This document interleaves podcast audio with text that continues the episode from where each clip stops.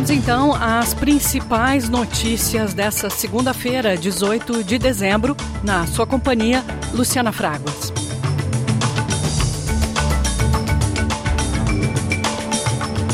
A chuva que atinge o extremo norte de Queensland deve durar até o meio da semana, com equipes de emergência sobrecarregadas, tentando atender centenas de pedidos de ajuda.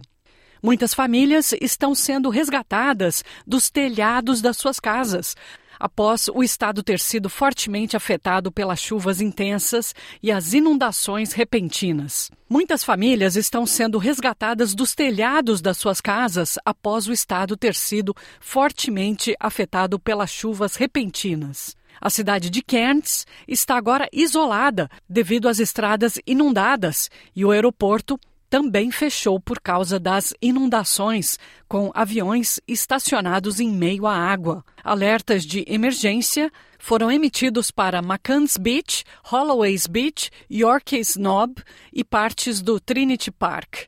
O primeiro-ministro Anthony Albanese confirmou que as Forças Armadas poderão ser chamadas. We have the Australian Defence Force personnel on standby to assist with the recovery. I spoke to Senator Nita Green last night.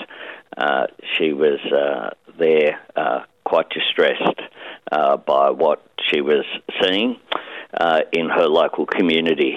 Uh, people have been devastated, and of course, it's a very dangerous situation for many who are in very unprecedented floodwaters. O número de mortos nas estradas na Austrália atingiu o maior número dos últimos cinco anos. Cerca de 1.253 pessoas morreram nas estradas australianas nos últimos 12 meses.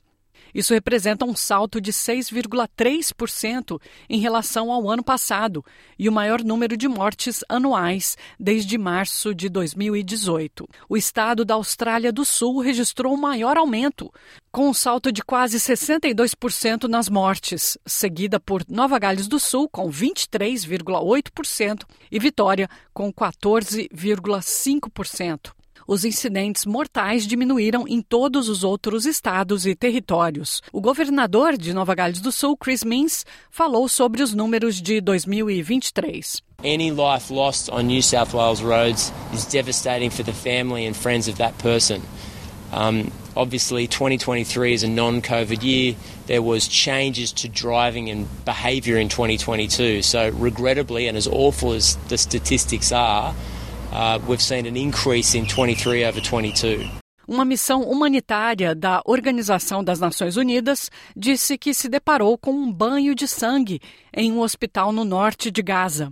Ao entregar suprimentos médicos no hospital Al-Shifa, funcionários da ONU falaram que viram pacientes no chão e falta de recursos para realizar procedimentos médicos.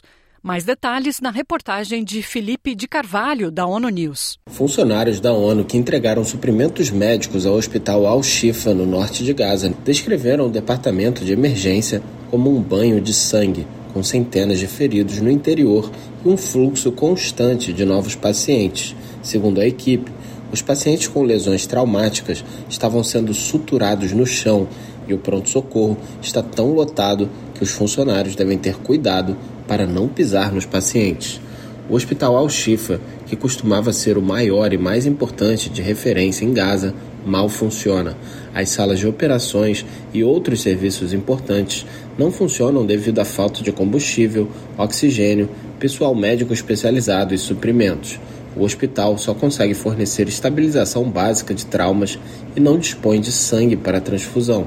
Um grupo de médicos e enfermeiros e cerca de 70 voluntários estão trabalhando sob o que a equipe da Organização Mundial da Saúde, OMS, descreveu como circunstâncias incrivelmente desafiadoras. A OMS afirmou que está comprometida em fortalecer o Hospital Al-Shifa nas próximas semanas para que possa retomar pelo menos algumas funções básicas, fornecer serviços essenciais para salvar vidas e servir um povo sitiado, preso em um ciclo de morte, destruição, fome e doença. O Brasil vai receber o jogo da Liga de Futebol Americano pela primeira vez em 2024. São Paulo vai fazer parte do circuito internacional da NFL, a Liga de Futebol Americano, com uma partida marcada no estádio do Corinthians. Prefeito de São Paulo, Ricardo Nunes, assinou um contrato de exclusividade da partida com a NFL em Dallas, nos Estados Unidos, e comemorou o resultado.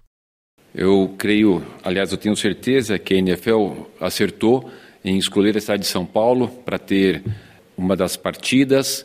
Nós somos o terceiro maior país em fãs do NFL. Não havia, não, não havia tido até então nenhum jogo do NFL em nenhum país da América do Sul, será o primeiro. E nós temos 38 milhões de fãs.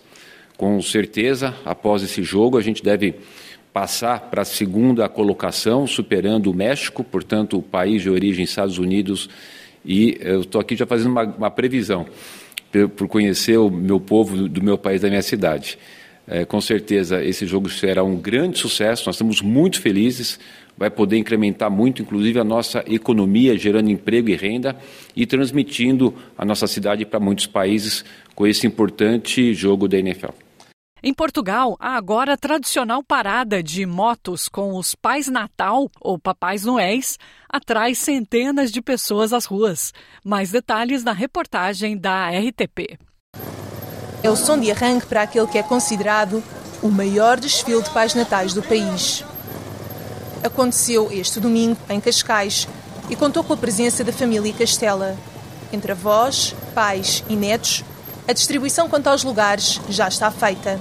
Eu vou com o meu marido, a minha cunhada vai com o meu cunhado e os meninos vão com a minha filha de carro, porque é mais seguro, claro. O evento, que este ano contou com cerca de 400 motares, começou na pandemia.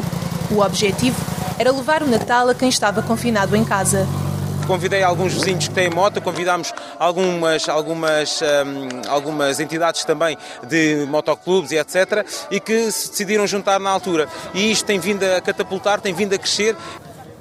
Aqueles que já são repetentes descrevem a reação das pessoas ao vê-los passar. Quando nós vamos passando, estão pessoas à janela, às varandas. São mais alegres, ficam contentes de nos ver. Acho que as pessoas eh, gostam bastante e apitam e tiram fotografias. E é mesmo motivo de espanto as centenas de pais natais que se juntaram na Baía do Conselho para uma foto de grupo. No trajeto que os trouxe até aqui, a doçaria também esteve presente. Trazemos repousados, chupa-chupas, vamos distribuindo pelas crianças que encontramos no trajeto. Que é vista por aqueles que decidiram não participar no desfile, mas ainda assim não deixaram de sair à rua para celebrar o espírito natalício.